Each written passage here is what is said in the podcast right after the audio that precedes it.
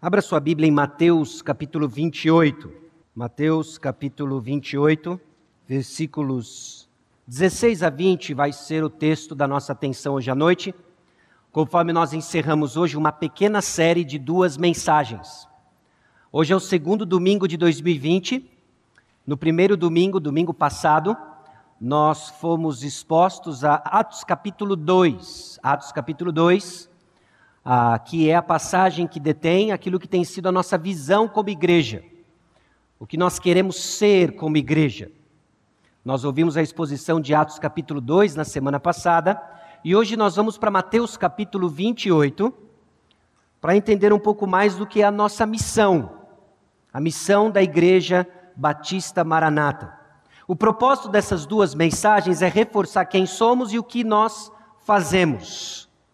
Existem muitas coisas que nós poderíamos falar sobre quem nós somos, assim como muitas coisas que nós poderíamos falar sobre o que nós fazemos. Quem somos é descrito em tantas passagens da Bíblia. Por exemplo, Efésios diz quem nós somos como indivíduos alcançados pela graça de Deus. A fé cristã, o cristianismo, é sim um compromisso individual, uma experiência individual mas Efésios também nos ajuda a entender que a nossa identidade não é apenas individual, mas também corporativa. É um compromisso individual, mas não pode ser desfrutado longe de uma comunidade, no nosso caso, Igreja Batista Maranata. A Bíblia fala uma porção de coisas então sobre quem nós somos. E sempre ligado a quem nós somos, também o que nós fazemos. Algo único, algo que nos distingue como comunidade, diferente de uma torcida organizada, de um clube, de uma empresa, de uma escola. E tem a ver com o que a Bíblia diz que quem nós somos e o que nós fazemos. Domingo passado, então, nós ouvimos um pouco mais sobre a nossa visão, que diz: queremos ser uma comunidade viva e relevante em nossos dias resgatando ou vivendo biblicamente a igreja de Atos capítulo 2. Atos capítulo 2 não é a única passagem que descreve a comunidade dos discípulos, mas a primeira passagem que traz detalhes sobre como eles viviam.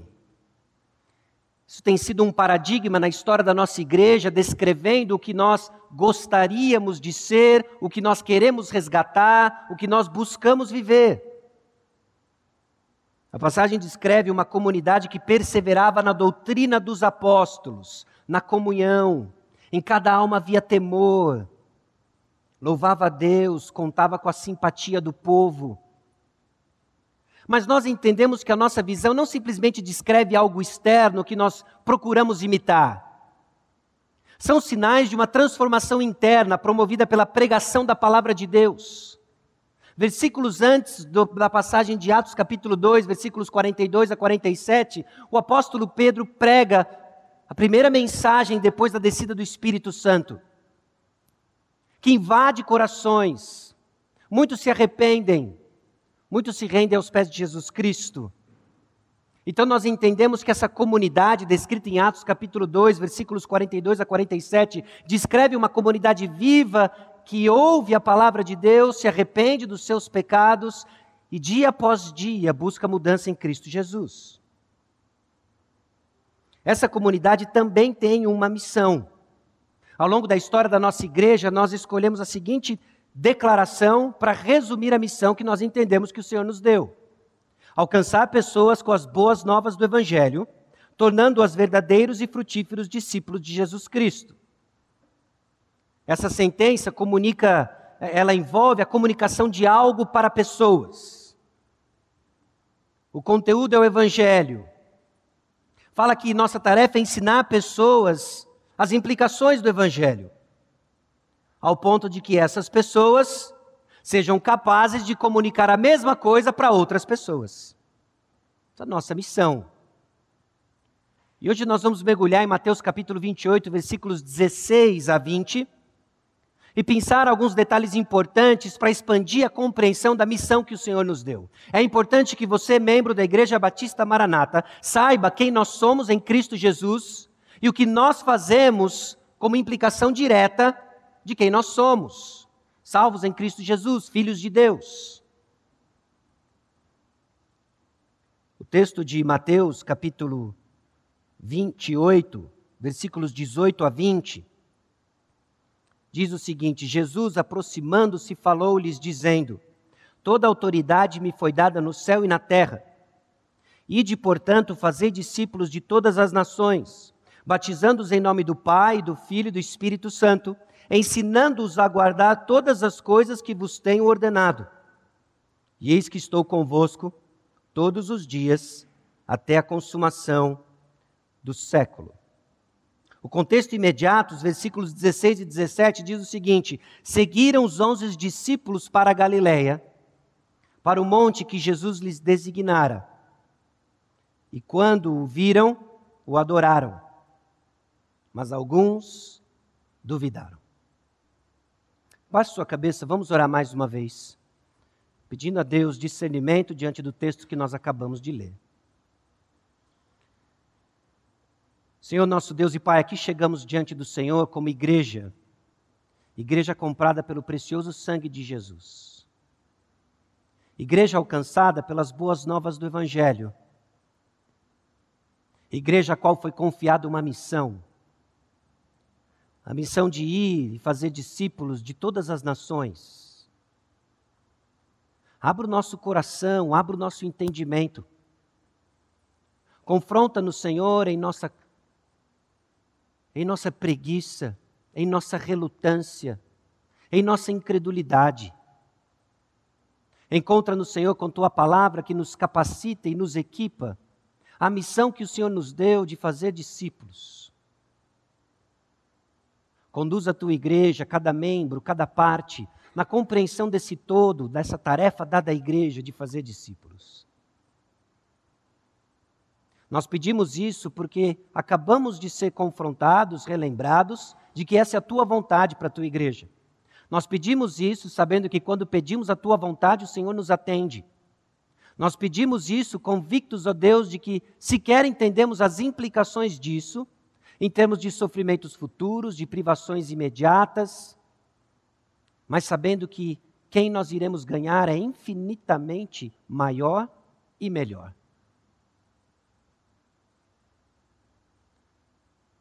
Fala conosco. No nome de Jesus. Amém. Irmãos, a partir da leitura de Mateus capítulo 28, versículos 16 a 20, eu quero desafiar os irmãos a compreender um pouco mais da nossa missão. Nós não vamos ver tudo o que esse texto pode nos oferecer em termos de ensinamentos, suas implicações teológicas, suas implicações éticas em como nós vivemos o dia a dia mas eu espero desafiar vocês em três pontos importantes sobre a busca de cumprir a missão que o Senhor nos deu. Nós cumprimos nossa missão, a missão de alcançar pessoas com as boas novas do Evangelho, tornando-as verdadeiros e frutíferos discípulos de Jesus Cristo, convictos que Jesus cumpre suas promessas. O texto nos lembra logo de imediato que Jesus cumpre promessas. E eu espero persuadir você hoje à noite da importância da realidade de que nós servimos um Senhor, nós servimos um Salvador que cumpre promessas. Meus irmãos, isso nos encoraja, isso nos consola, isso nos conforta na árdua tarefa que o Senhor nos deu de fazer discípulos. Você precisa saber que Jesus cumpre suas promessas. Não só isso, como ele também consola em meio à nossa confusão. É impressionante como a vida dos discípulos, e se você tem acompanhado isso na escola bíblica dominical, conforme nós estudamos a vida dos doze primeiros, dos doze apóstolos, nós vemos que seguir Jesus por vezes acontece num contexto de confusão, e a confusão está no coração dos discípulos. Medo, dúvidas, temores, incredulidade. Mas conforme nós buscamos cumprir nossa missão, saiba o seguinte: nós somos consolados em meio à nossa confusão. Também é importante você saber e compreender a totalidade da obra de Jesus. E quando eu falo obra de Jesus, eu não estou fazendo referência ao sacrifício de Jesus na cruz. Eu estou falando a obra que ele nos confiou como igreja. Você precisa saber que existe uma garantia suficiente, que existe uma abrangência global nessa missão, que existe uma identificação total com quem Deus é, e existe um ensino completo do que ele confiou a nós. Então nós vamos focar nesses três grandes pontos, sabendo que Jesus cumpre suas promessas, ele nos consola em meio à nossa confusão e nós precisamos compreender a totalidade da obra de Jesus. Mais uma vez, nossa missão é alcançar pessoas com as boas novas do Evangelho, tornando-as verdadeiros e frutíferos discípulos de Jesus Cristo. Então comecemos com Jesus cumpre suas promessas. Jesus cumpre suas promessas. Tão batido quanto esquecido. Isso até pode soar um pouco de clichê, mas por alguma razão, inúmeras vezes, repetidas vezes, nós somos lembrados nas Escrituras que Deus cumpre suas promessas. Jesus cumpre suas promessas. Pessoas como eu e você, finitos, frágeis, fracos e pecadores, precisam ser lembrados que Jesus cumpre suas promessas. E logo no versículo 16 nós vemos evidências disso. Seguiram os onze discípulos para a Galiléia, para o monte que Jesus lhes designara.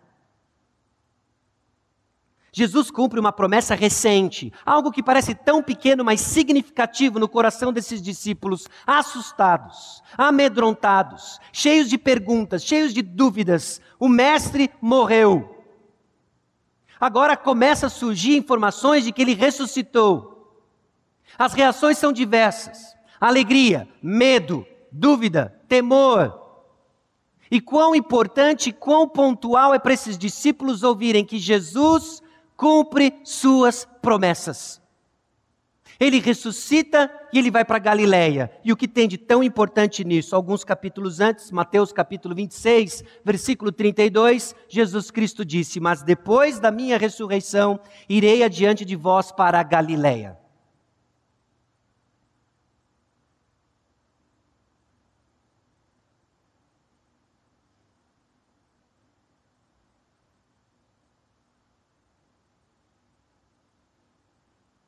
Uma pausa aqui, está dizendo que o sinal está fraco. Você muda aí? Enquanto Jesus estava passando seus últimos instantes com os discípulos, antecipando a incredulidade desse coração, conhecendo a natureza dos discípulos, Jesus antecipa e diz: Depois da ressurreição eu vou encontrar com vocês na Galileia.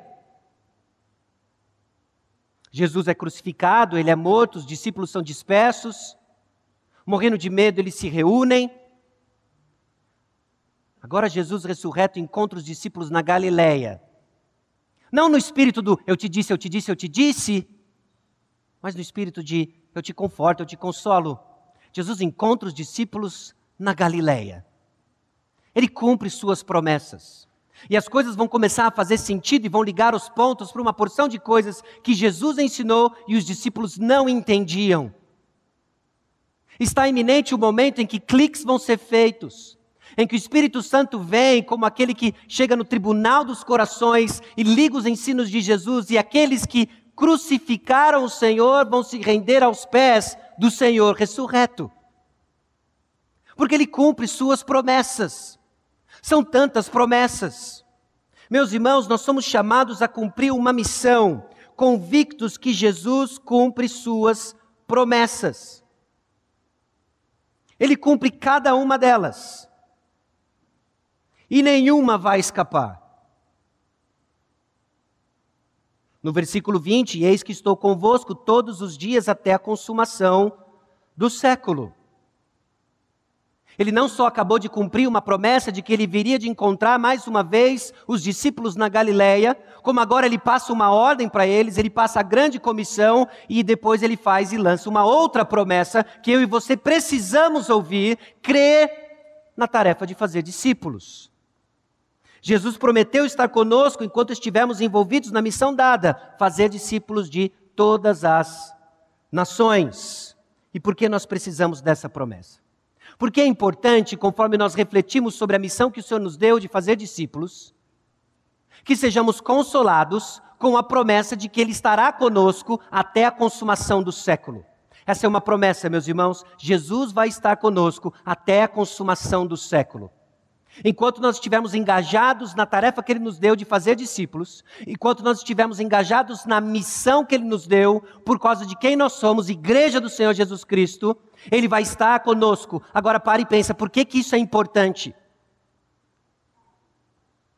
Como bom mestre que é, como conhecedor do meio do seu coração e do coração dos discípulos, Jesus já espalhou ao longo dos evangelhos e dos seus ensinos a razão pela qual é importante você ouvir o seguinte: enquanto estivermos fazendo discípulos, enquanto estivermos fixos no propósito que ele nos deu, ele vai estar conosco. Sabe por quê? Porque a tarefa é impossível sem Jesus. Jesus já havia adiantado: sem mim nada podeis fazer. Meus irmãos, a tarefa de fazer discípulos começa em pregar o Evangelho. Comecem a dizer para as pessoas que existe um Deus, Criador dos céus e da terra, santo, que nos criou para estar com eles, mas que existe uma separação entre o homem e Deus, chamado pecado. O homem levantou o pulso diante de Deus e resolveu viver uma vida independente do Senhor. É só desastre.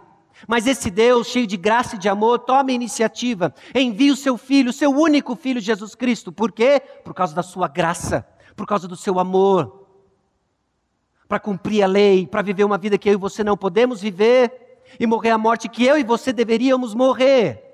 E aí? E aí ele ressuscitou no terceiro dia. E aí? E aí ele vai voltar. Você já parou para pensar na loucura que é isso que eu acabei de te falar? Você já parou para pensar que você é chamado para dizer exatamente essas palavras para as pessoas que vão olhar para você e dizer: Não acredito que você acredita nisso. Meus irmãos, a tarefa não é difícil. Quando nós achamos que a tarefa é difícil, nós estamos bem iludidos e otimistas. A tarefa é impossível, por isso ele precisa estar conosco. Mas nós temos uma promessa: ele vai estar conosco, ele vai estar conosco. João capítulo 15, versículo 5 diz: Eu sou a videira, vós os ramos. Quem permanece em mim e eu nele, esse dá muito fruto, porque sem mim nada podeis fazer. Nós precisamos de Jesus conosco. E Ele prometeu que vai estar conosco. Sabe por que, que nós precisamos da promessa de que Jesus vai estar conosco? Porque nós iremos enfrentar o ódio do mundo. Nós iremos enfrentar o ódio do mundo. Nesse mesmo discurso, Jesus se antecipa aos discípulos e diz o seguinte: Meus irmãos, não tem carta escondida, não tem aqui um, um, um vendedor de carro usado, não tem detalhes escondidos no LX, tem a verdade nua e crua. Eu vou dizer para você o que, que significa me seguir. Se o mundo vos odeia, sabei que primeiro do que a vós outros me odiou a mim. Nós precisamos da presença do Senhor. Nós precisamos desfrutar da presença do Senhor a qual Ele prometeu, sabe por quê? Porque nós vamos enfrentar o ódio do mundo. Nós não podemos esperar nada diferente do que o nosso próprio Senhor experimentou. E o que, que ele experimentou? O ódio o ódio do mundo. O mestre foi à frente, nós vamos atrás, enquanto fazemos discípulos, o que você pode esperar? O ódio do mundo. Nós precisamos dessa promessa, meus irmãos. Nós precisamos dessa promessa porque os obstáculos serão grandes. E Jesus continua antecipando para os discípulos. No mundo passais por aflições, mas tem de bom ânimo, eu venci o mundo. E muitas vezes nós nos vemos surpresos porque estamos passando por aflições. E quando eu digo aflições, não é simplesmente resultado de vivermos num mundo caído, mas aflições porque estamos buscando viver para o Senhor. Você busca viver para o Senhor e você é perseguido, dentro e fora da igreja. E nós ficamos surpresos. Nós precisamos da promessa de que Jesus vai estar conosco porque tem grandes obstáculos, meus irmãos, diante da missão que o Senhor nos deu. Se nós colocarmos a mão no arado, nos engajarmos como igreja, nós queremos fazer discípulos. Nós queremos fazer discípulos como Jesus nos ensinou. Prepare-se, os obstáculos serão grandes. Nós vamos enfrentar o ódio do mundo. E nós vamos ser constantemente confrontados com a nossa incapacidade. E ser discípulo de Jesus é isso. É entender que não está em mim, mas está nele. Nós precisamos da promessa de que ele vai estar conosco. Precisamos da promessa que ele vai estar conosco porque a presença de Jesus nos guarda. Diante de tantos obstáculos, meus irmãos, é a presença de Jesus que nos guarda. João capítulo 17, versículo 12: Quando eu estava com eles, guardava-os no teu nome, que me deste, e protegi-os. E nenhum deles se perdeu, exceto o filho da perdição, para que se cumprisse a Escritura. Meus irmãos, nós precisamos da presença de Jesus, porque é o Senhor quem guarda. Você já parou para pensar por que, que a sua fé não desfaleceu até agora? Você já parou para pensar por que a sua cadeira continua ocupada por você? Você já parou para pensar nisso? Só tem uma explicação. E a explicação é a seguinte: porque Jesus guardou você.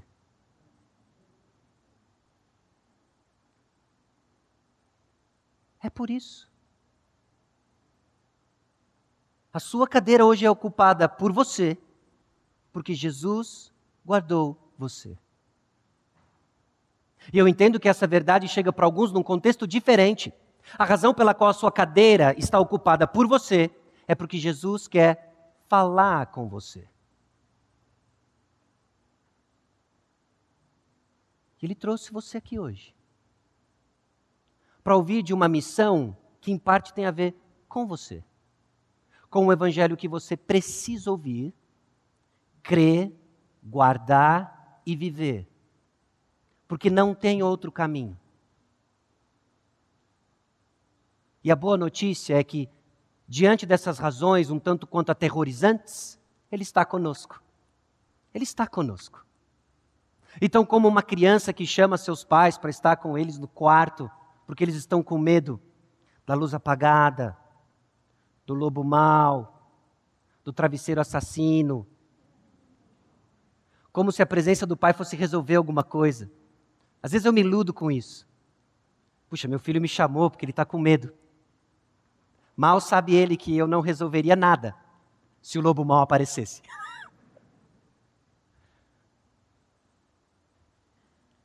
Mas por alguma razão a presença nos acalma. Só que Jesus não é só essa presença que acalma, Jesus é o Senhor do universo, o Criador de todas as coisas, o nosso Salvador, e Ele está conosco. Não temas, não temas. É importante nós sabemos que quando nos preparamos como igreja para crescermos e darmos o próximo passo na missão que o Senhor nos chamou para fazer, fazer discípulos, você saiba o seguinte: Jesus cumpre suas promessas. Então é por isso que nós não vamos em vão, nós não vamos sozinhos, Ele está conosco. Jesus cumpre suas promessas. Agora, sobre as promessas de Jesus, é importante fazermos algumas ressalvas. Você precisa fazer a distinção entre as promessas feitas por Deus e os desejos do seu coração. Porque nós somos tão confusos que, por vezes, nós chamamos de promessas de Deus coisas que não passam de ser desejos do nosso coração. Nós juramos de pé junto que Deus nos prometeu algo quando Ele nunca prometeu. Não, mas eu senti tranquilidade nisso, eu senti paz naquilo. E você fica confuso em ouvir a voz do Senhor e a voz do seu coração.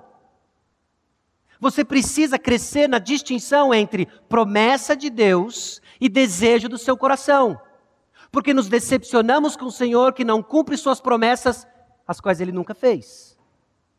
Foi ilusão do seu coração, foi um desejo intenso do seu coração, foi otimismo da sua parte, foi triunfalismo da sua fé, mas não foi uma fé alicerçada na verdade da Escritura.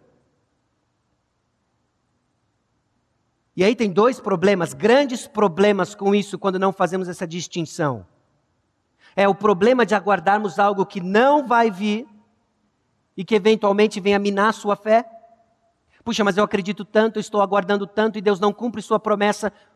Calma aí, ele nunca fez essa promessa para você. Isso mina sua fé. E começa a crescer no seu coração de que talvez esse negócio de cristianismo seja uma furada mesmo. Meus irmãos, e nós passamos por dias terríveis, em que você liga a TV e você vê pessoas fazendo promessas em nome de Jesus que ele nunca fez. E pessoas compartilham isso conosco.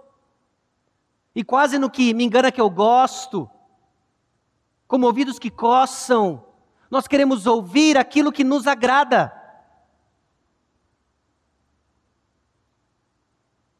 Que Deus nos conceda corações ávidos para ouvir a verdade do Senhor. Então, o primeiro problema é que nós aguardamos promessas que não nos foram feitas.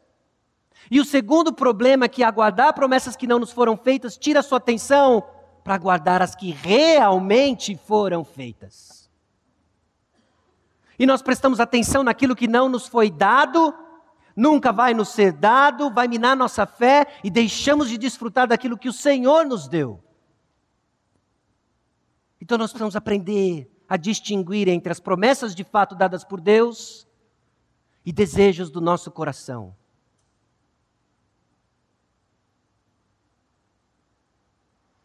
Então conheça a palavra de Deus e suas promessas no contexto certo. Porque, meus irmãos, é possível defender todas as heresias à luz da palavra de Deus. Mal interpretada e tirada do seu contexto, nós defendemos qualquer coisa. Agora, nós vamos fazer esse ponto mais adiante. Cristianismo não é uma experiência intelectual apenas. Mas não é menos que isso.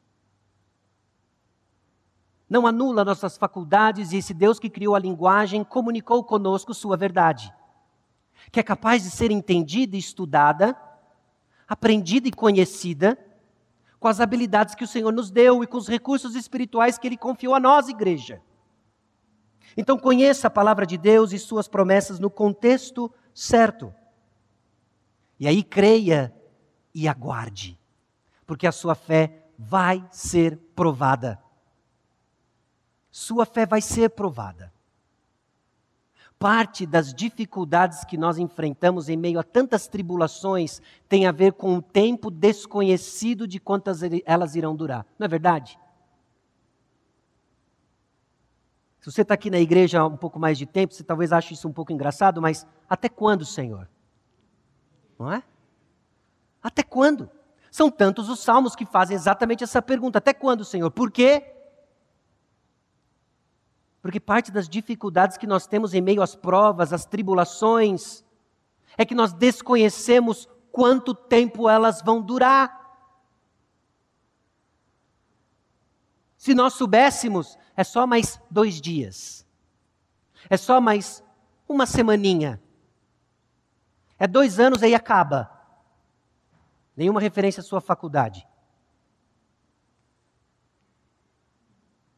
Mas nós desconhecemos quanto tempo vai durar.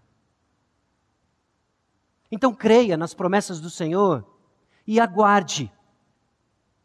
Aguarde, convictos, por exemplo, de textos como esse. Que diremos, pois, à vista dessas coisas? Se Deus é por nós, quem será contra nós?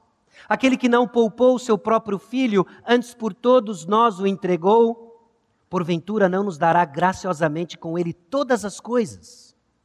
Quem tentará acusação contra os eleitos de Deus? É Deus quem os justifica. Quem os condenará? É Cristo Jesus quem morreu, ou antes quem ressuscitou o qual está à direita de Deus e também intercede por nós. Quem nos separará do amor de Cristo? Será tribulação, ou angústia, ou perseguição, ou fome, ou nudez, ou perigo, ou espada?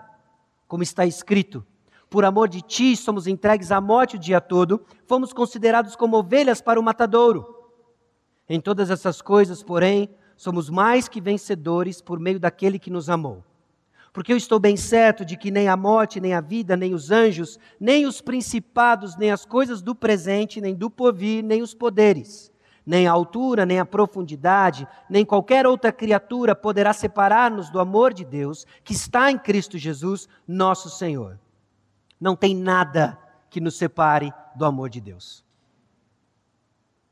Ah, essa é uma promessa que nós somos chamados a crer entesourar nos nossos corações e clamar noite e dia, não tem o que possa vir em nossa direção que nos separa do amor de Deus. Jesus cumpre suas promessas. Jesus consola os confusos. No versículo 17 nós lemos: E quando o viram, o adoraram, mas alguns duvidaram. As reações emocionais que cercam as palavras de Jesus, os atos de Jesus, estão em todos os lugares nesse amplo espectro das nossas emoções. Alegria, tristeza, raiva, confiança, dúvida, estão em todos os lugares. Agora, o Jesus Cristo ressurreto encontra os discípulos onde ele disse que estaria, na Galileia. Alguns o adoram, mas alguns duvidaram.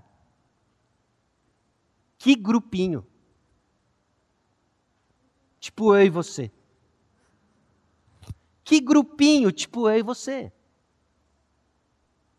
Porque nós temos expectativas erradas sobre o que é a nossa experiência cristã. Nós temos expectativas bem equivocadas e nós superestimamos a nossa capacidade de seguir Jesus. Então nós somos constantemente lembrados.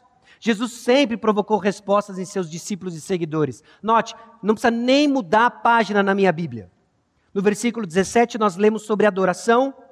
No versículo 17, também sobre dúvida. A mesma dúvida que inundou o coração de Pedro quando ele sai andando sobre as águas. Se você estava na aula hoje cedo, você ouviu do pastor João Pedro contando para nós a história e o evento em que Jesus chama Pedro para sair do barco e ele afunda. E rapidamente o que nós lembramos é que Pedro naufragou. Mas antes de naufragar, ele andou. E Pedro é essa figura esquisita que mescla fé, alguns passos de fé, e ele submerge em incredulidade. Um negócio meio parecido com com eu, com você. Meus irmãos, Deus nos chamou para fazer discípulos. Isso significa que tem dias que nós vamos marchar com fé. Juntos nós vamos ser desafiados com a palavra e de maneira especial o Espírito Santo vai nos visitar, trazendo convicção de pecados, nós vamos ver vidas transformadas. Nossa fé vai ser edificada de tal maneira que nós vamos andar com firmeza, convicção, quase do tipo: me traga os profetas de Baal, que hoje eu acabo com todos eles. Mas vão ter dias que nós vamos ficar na caverna morrendo de medo de Jezabel. mas vão ter dias que nós vamos morrer de medo da zombaria, de simplesmente dizer: e aí, como é que foi o final de semana? Eu fui na igreja. Você foi onde? Na igreja. Onde? Encontrei algumas pessoas que compartilham de objetivos comuns.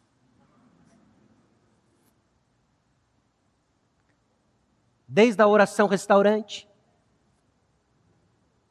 Já viu oração restaurante?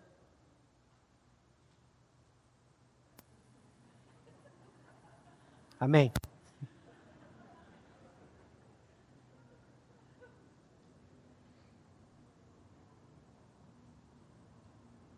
E no dia seguinte, me tragam os profetas.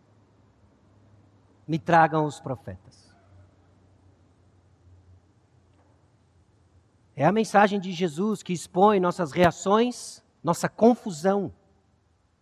E aí vem o Senhor Jesus Cristo consolando os confusos como eu e você nos lembrando mais uma vez, não só quem nós somos, mas o que nós devemos fazer. Tem dúvida? Tem temor? Versículos 10 e 8. Jesus, não temais. Jesus chama os discípulos a não temer, porque eles estão com medo. No versículo 8, vem aquelas testemunhas, as mulheres que viram a ressurreição de Jesus cheio de alegria. Meus irmãos, e por várias razões e em vários momentos, nós ficamos confusos em nossa caminhada com Jesus. Nós ficamos confusos. E aí nós tentamos descrever o que é essa caminhada com Jesus e tanta coisa nos vem à mente, tantas passagens.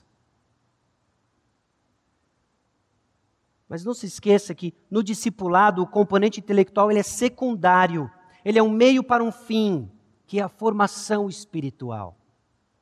Existem verdades que nós somos chamados a aprender, a articular. Deus distribuiu dons à igreja e alguns de nós têm essa capacidade do ensino. E são bênçãos no nosso meio que nos ajudam a aprender a palavra de Deus, que informam a nossa mente. Mas aquilo que Jesus quer fazer na sua vida é mais do que uma lição, do que uma atividade intelectual. Ele quer transformar você por completo à imagem do seu Salvador, do seu Senhor Jesus Cristo. E isso é mais do que uma mente informada. Então, como funciona a edificação da fé em Jesus? A nossa fé é edificada no conhecimento de Jesus e manifesto numa vida diferente vinculada à missão. Nós precisamos compreender quem nós somos diante da tarefa que nos foi dada. Às vezes nós nos esquecemos de que quando você se apresenta e você fala um pouco da sua profissão, por exemplo, como parte que descreve quem você é, também está dizendo parte do que você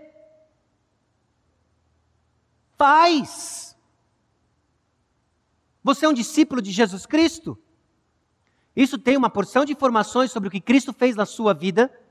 Nós temos histórias fascinantes no nosso meio daquilo que onde Jesus encontrou você, como ele resgatou você, como ele usou pessoas, irmãos queridos, talvez parentes, talvez a casa onde você foi criado. E nós vemos manifestações da graça de Deus em todos os cantos, mas se isso não afetou o que você faz, eu ainda tenho dúvidas sobre a sua identidade. Então, conhecer a Jesus Cristo vai invariavelmente afetar o que você faz.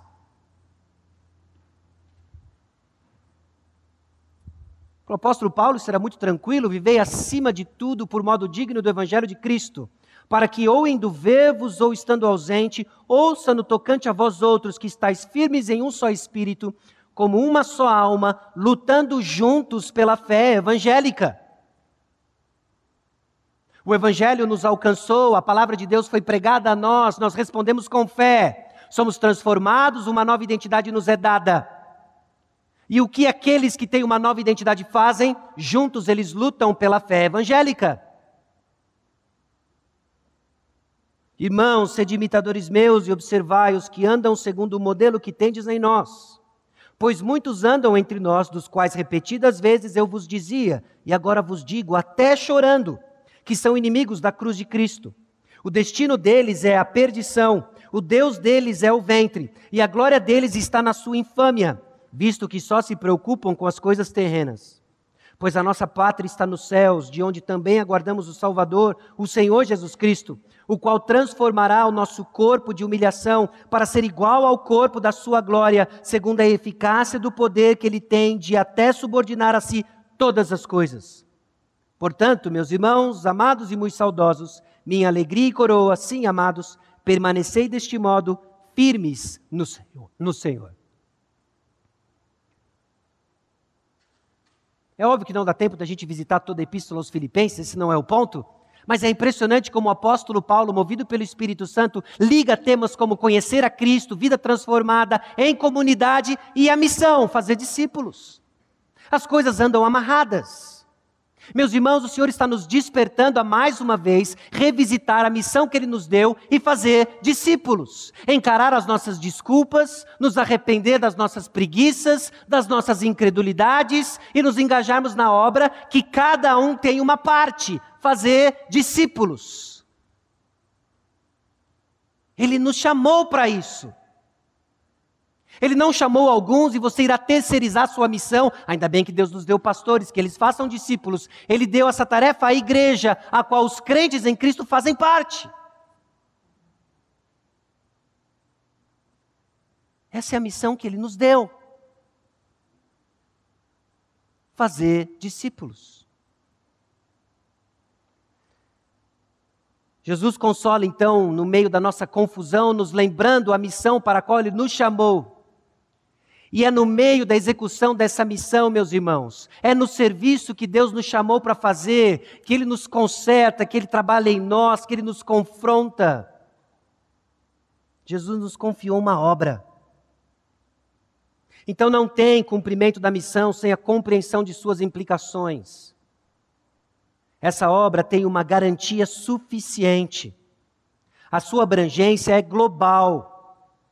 A identificação com o Senhor é total. E o ensino é completo. Então, o que é essa garantia na missão que ele nos deu?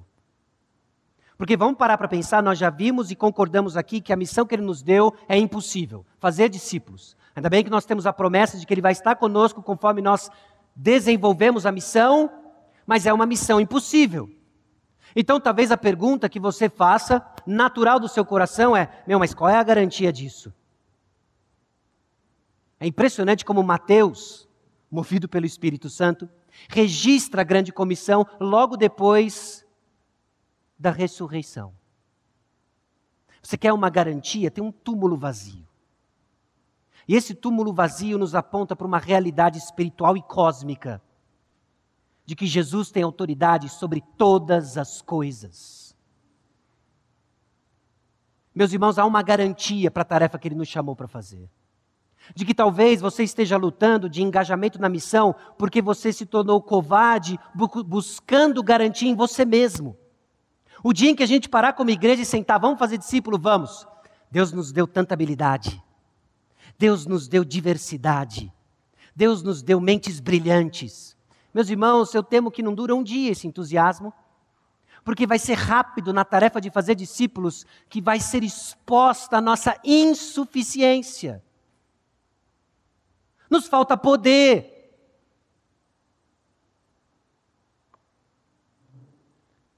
Toda autoridade me foi dada no céu e na terra. Não existe nada fora do controle soberano do Cristo ressurreto. Filipenses capítulo 2 nos lembra que Jesus foi humilhado e agora ele é exaltado e à destra do Pai. E essa exaltação do Senhor Jesus Cristo garante, indica para nós de que ele tem autoridade sobre cada aspecto desse universo criado. Não existe nada visível e invisível que não esteja debaixo da autoridade de Jesus Cristo. E é Ele que nos chama à tarefa de fazer discípulos. Então pare e pense e raciocina comigo. Você vai e você vai no meu nome. Você vai no meu nome e você vai na autoridade que eu tenho. Ele confia isso à igreja. Meus irmãos, nós temos garantias suficientes. Olhando para nós mesmos, como assim? Como assim nós somos chamados a fazer discípulos? E daqui a pouco nós vamos ver de todas as nações. Se nem o verbo to be ainda eu consegui aprender desses cursos de inglês. Se o meu espanhol acaba no hasta la vista, baby. E aí nós olhamos para as nossas habilidades, nós começamos a olhar para as nossas experiências, e nós começamos a atribuir às nossas habilidades e experiências o poder para fazer discípulos. Vai afundar.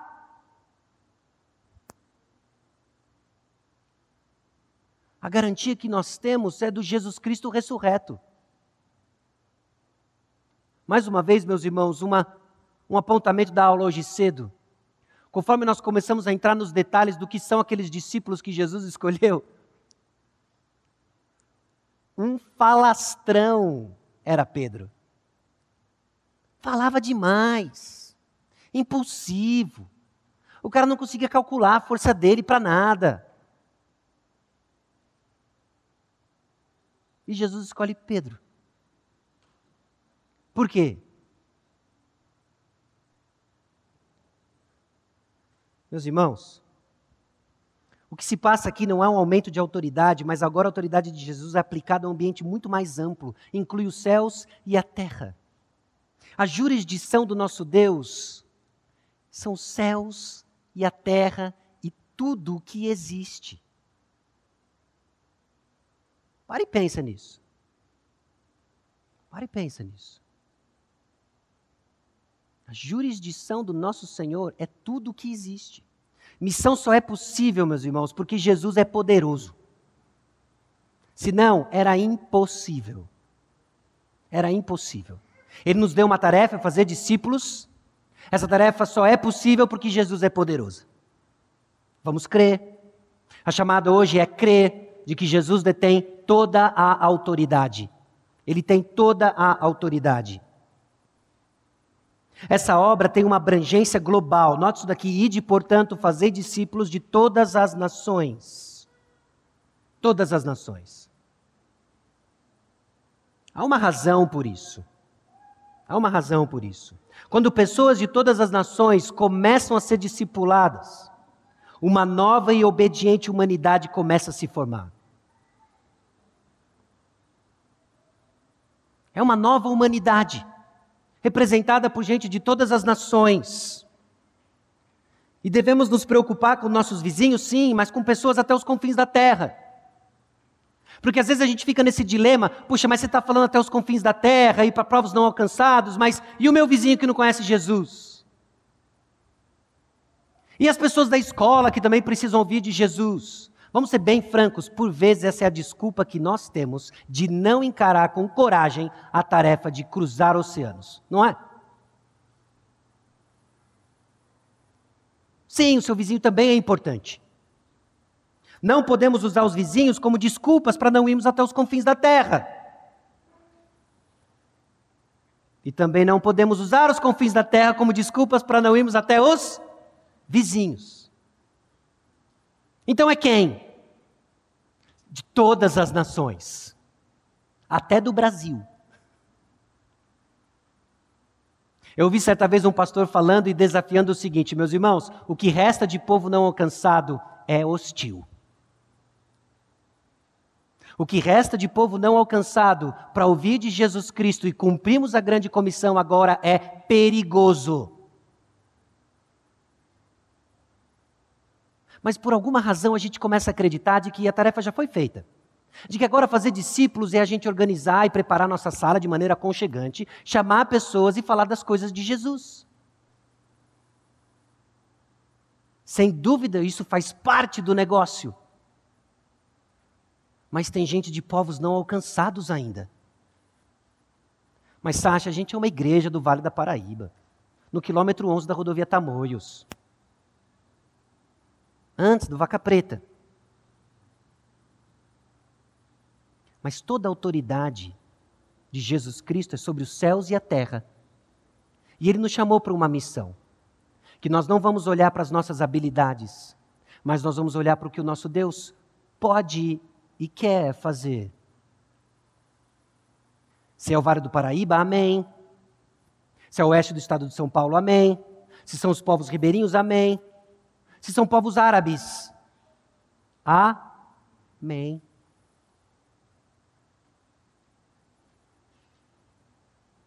Porque é de todas as nações. Sim, o seu vizinho é importante.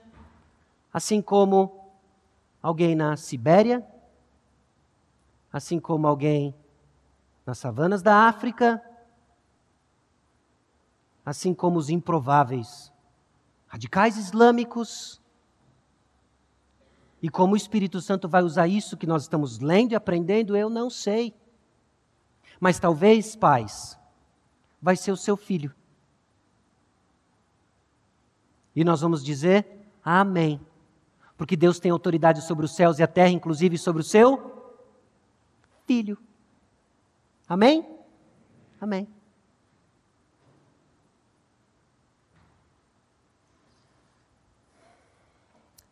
De identificação, meus irmãos, total. Batizando-os em nome do Pai, do Filho e do Espírito Santo. Nós servimos o Deus Trino, Pai, Filho e Espírito Santo, e é no nome dele que nos identificamos. O Deus Trino ativamente participou de nossa salvação e continua ativo em nosso meio. Deus Pai, Deus Filho, Deus Espírito Santo. É no nome dele que nós batizamos pessoas. Nós identificamos pessoas seguidoras de Jesus com o único e verdadeiro Deus, o Deus Trino. A identificação é com Deus. É no nome dele que nós identificamos pessoas. Jesus nos confiou essa obra, então, e também de ensino completo, ensinando-os a guardar todas as coisas que vos tenho ordenado. Discipulado não se trata de uma atividade meramente intelectual, mas a comunicação de uma mensagem que nos leva à transformação conforme a imagem de Cristo. Existem coisas que Jesus confiou e ensinou aos discípulos, que cabe a nós ensinar à próxima geração de discípulos.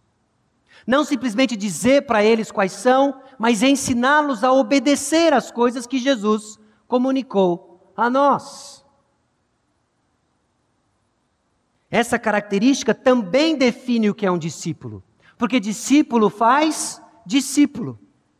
Discípulos, então, são aqueles que ouvem e entendem os ensinamentos de Jesus e também obedecem a eles. E aqui é que a palavra de Deus começa também nos confrontar de que é possível de que existe pessoas do nosso meio, membros da Igreja Batista Maranata, assinantes frequentes do livro do pacto, que nada mais são do que esquentadores de banco, que ainda não conhecem o Senhor Jesus Cristo.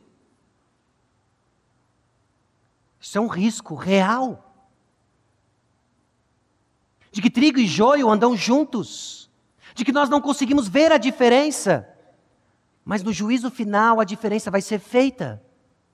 Então a mensagem é urgente.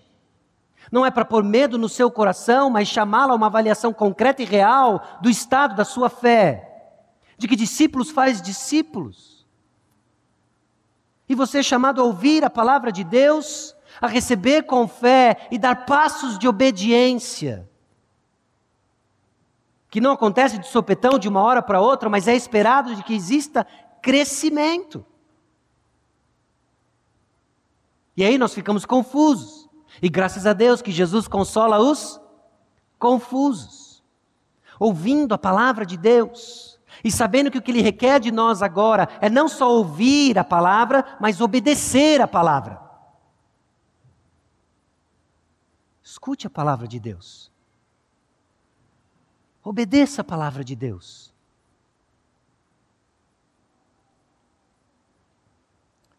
E a definição de discípulo, então, por sua vez, define o que ele faz. A responsabilidade de cada um de nós é de reproduzir a si mesmo. E por vezes nós nos escondemos atrás de tantas coisas. Ai, que eu, eu não conheço a Bíblia tão bem quanto os pastores, eu não conheço a Bíblia tão bem quanto Fulano. Ou quando, quando eu colocar em ordem o meu casamento, ou quando eu colocar em ordem esse aspecto da minha vida, aí eu vou começar a seguir Jesus. O chamado de Jesus é agora. E ele transforma você no caminho. E o caminho é Jesus. A tarefa é fazer discípulos. Enquanto você faz discípulos, você é transformado num. Não tem o que esperar. É agora. Larga então suas redes embarca nessa jornada. De quê? De fazer discípulos. A sua tarefa é reproduzir a si mesmo. Mas eu não sei fazer. Começa falando de Jesus. Abra a Bíblia com alguém e fala assim: vamos ler a Bíblia junto. Puxa, mas vai ter um monte de pergunta e que eu não vou ter resposta. Junte-se a nós. Tem um monte de pergunta que eu não tenho resposta. Mas não é o quanto você não sabe, mas o pouco que chegou até você, que te deu vida, é suficiente para a tarefa. Abra a boca e fale de Jesus. Nossa realidade, meus irmãos, é que nós proclamamos uma mensagem maior que nós. Conforme nós refletimos sobre isso, conforme nós paramos para pensar o que está diante de nós, nosso coração fica numa mistura de emoções, não fica? Porque passa, passa pequenos filmes na cabeça, as nossas falhas, as maneiras como nós não temos vivido para agradar a Deus.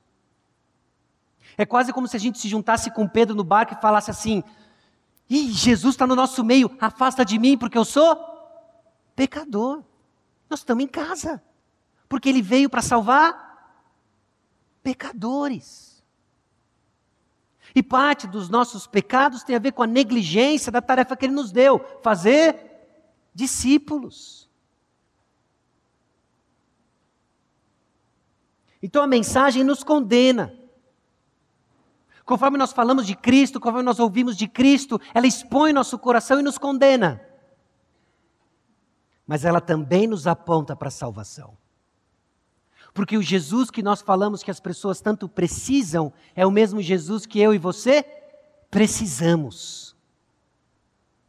Por isso que existe algo, meus irmãos, fantástico em falar de Cristo, que enquanto falamos também somos edificados.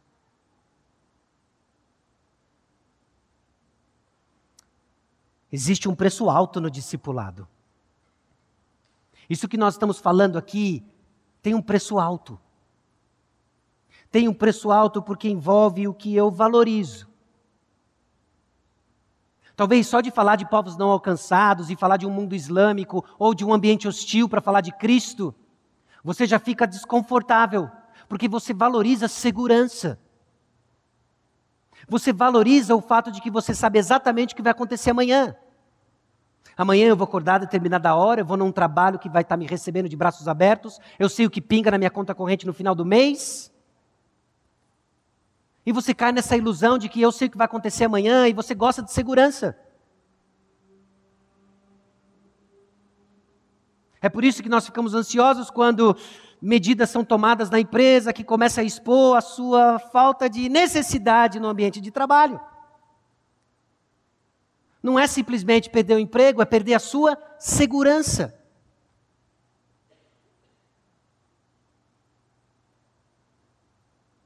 Mal-estar, a iminente visita ao médico.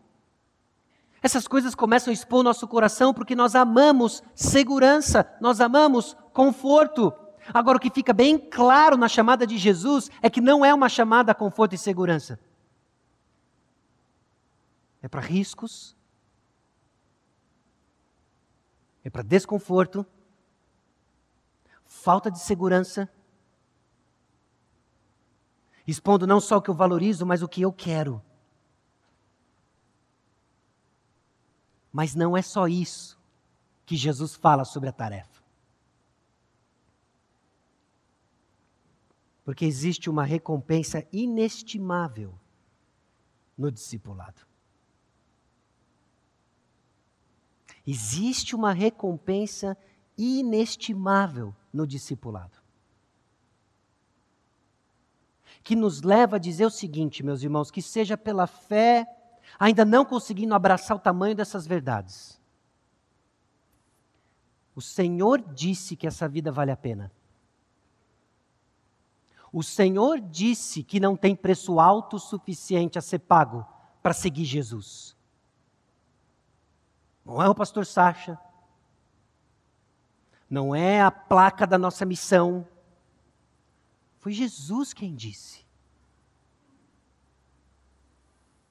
Em 2020, vamos ouvir e crer? E pagar para ver? O que, que ele vai fazer? Eu não sei. Mas nós vamos preparar o altar e esperar o fogo descer porque Ele prometeu estar conosco enquanto estivermos fazendo a tarefa, que é fazer discípulos. Então regace as mangas, se prepare para sair da sua zona de conforto. Porque fazer discípulos tem um preço, a começar pela sua agenda. Não tem? É possível a gente se envolver com tantas coisas, mas todas elas são programadas. Isso acontece terça, aquilo acontece quinta, aquilo outro no domingo. Mas quando você fala de envolver com pessoas que tem sei lá o que na quarta, numa hora inesperada, isso é um preço alto demais. Vamos apenas crer que Jesus sabe, sabe mais e nos chamou para a tarefa. E o que, que nós temos pela frente? O versículo 20 começa assim: ensinando-os a guardar todas as coisas que vos tenho ordenado. Irmãos, a nossa primeira série deste ano vai ser ao redor de algumas passagens selecionadas do Evangelho de Mateus. Imagine você que Mateus está colocando o ponto final no Evangelho. Ele escreveu o capítulo 28, ele terminou, deu um gole d'água e pôs o ponto final com a sua pena.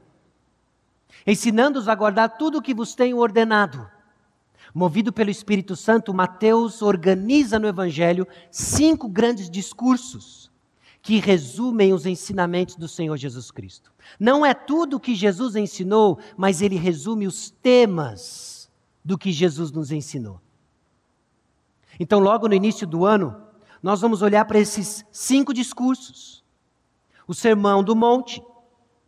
Nós vamos olhar para o Sermão do Monte e saber que lá no Sermão do Monte tem coisas importantes que eu e você, que nós precisamos ouvir sobre o que é ser um discípulo. Então, se você está aqui pensando e roendo unha, puxa, esse negócio de discipulado vai começar a ter cobrança, eu nem sei o que fazer. A primeira coisa a fazer é ouvir. Porque o servir começa com ouvir. Então, nós vamos sentar juntos e nós vamos ouvir o que Jesus tem a nos dizer sobre ser um crente, sobre ser cristão. Se você vai fazer discípulo, você precisa saber o que é ser um cristão. Nós vamos olhar para o Sermão do Monte e pensar uma série de coisas sobre o que ele quer que a gente ensine para as pessoas. Seguido do Sermão do Monte, nós vamos ver a instrução para os doze, sabendo que essa missão envolve sofrimento. Jesus quer que as pessoas saibam, ao segui-lo, que sofrimento está envolvido. Pensa num negócio anticultural e não popular. Nós vamos na contramão, meus irmãos. As pessoas vão ligar a TV e dizer e ouvir o seguinte: seguir Jesus é uma maravilha, minha vida mudou. Depois que eu vim para a igreja, olha, eu comecei a ter mais amigos, eu comecei a ter mais bens e tal. Aí nós vamos pegar esse discurso e inverter ele. Nós vamos falar assim: ó, seguir Jesus custa. É possível que você perca membros da sua família. É possível que você passe a ser zombado. É possível que o seu negócio deixe de ser lucrativo porque você segue Jesus. Porque vão ter certas coisas que você não vai fazer porque você ama Jesus. Esse é o nosso discurso. Nós precisamos ensinar isso para as pessoas. E aí nós vamos ficar de queixo caído, sabe por quê? Porque algumas pessoas vão ouvir isso e falar assim: é isso que eu quero. Não, não, não, deixa eu repetir então para você. Você vai sofrer, mas é isso. Esse é o meu Senhor, esse é o meu Salvador. Nós precisamos ensinar para as pessoas as parábolas do reino dos céus, de como funciona o reino, Jesus Cristo deixou isso registrado para nós. Nós precisamos ensinar para as pessoas os valores e relacionamentos na comunidade do reino, em particular, perdão, que governa os nossos relacionamentos. Se nós vamos fazer discípulos, nós precisamos ensinar as pessoas o que é perdão, modelar para elas perdão e deixar com que isso governe a nossa comunidade. E nós vamos falar sobre julgamento iminente. Jesus quer que a gente ensine para as pessoas sobre um julgamento futuro, criando em nós um negócio chamado temor, que tem uma função importantíssima na nossa santidade. Esses são alguns dos temas que nós precisamos ensinar às pessoas. As pessoas que vão ouvir o Evangelho e seguir Jesus. E aí nós vamos ver o que é a edificação desse reino, dessa comunidade.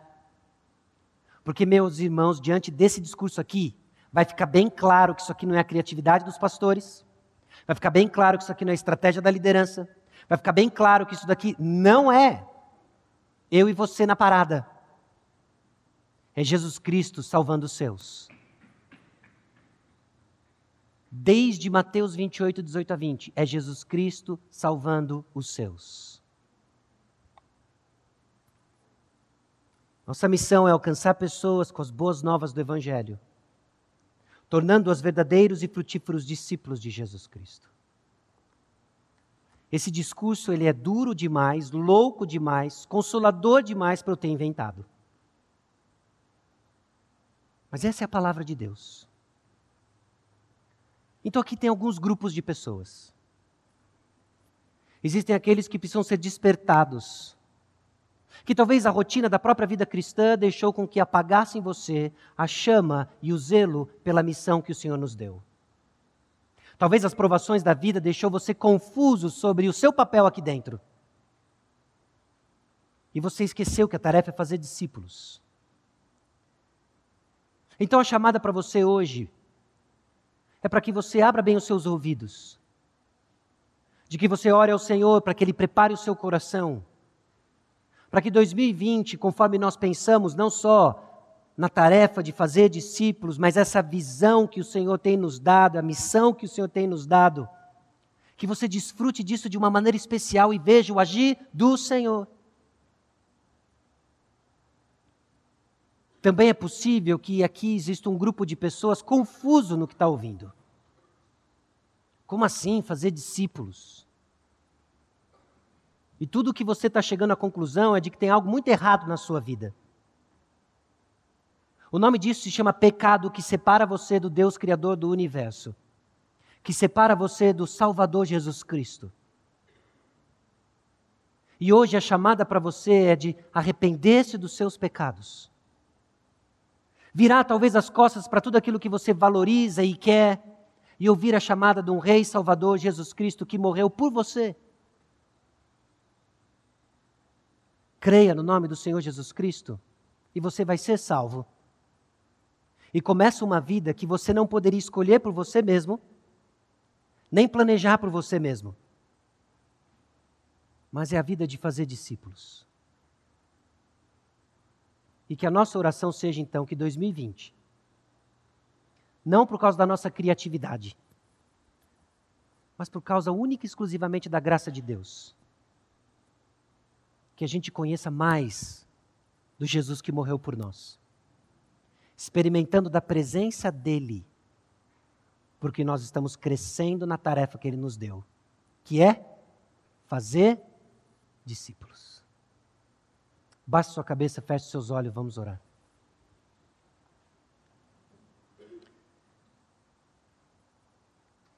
Senhor nosso Deus e Pai, aqui chegamos diante do Senhor. Diante do Senhor e da tarefa que nos é muito maior do que nossa capacidade, do que nossa criatividade, do que nossa fidelidade. Mas a razão pela qual o Senhor tem nos preservado é por causa da tua graça. E é por causa dela que nós pedimos. E é por causa do teu amor que nós pedimos. E é por causa da tua glória que nós imploramos. Visita-nos, Senhor. Santifica-nos, Senhor, na tua palavra. Que a resposta dos nossos corações não seja outra, senão de obediência, não seja outra, senão de abrir mão daquilo que nós valorizamos, a fim de cumprir aquilo que o Senhor nos chamou para fazer discípulos. E é no nome precioso de Jesus, nome que tem autoridade sobre os céus e a terra, que nós oramos. Amém.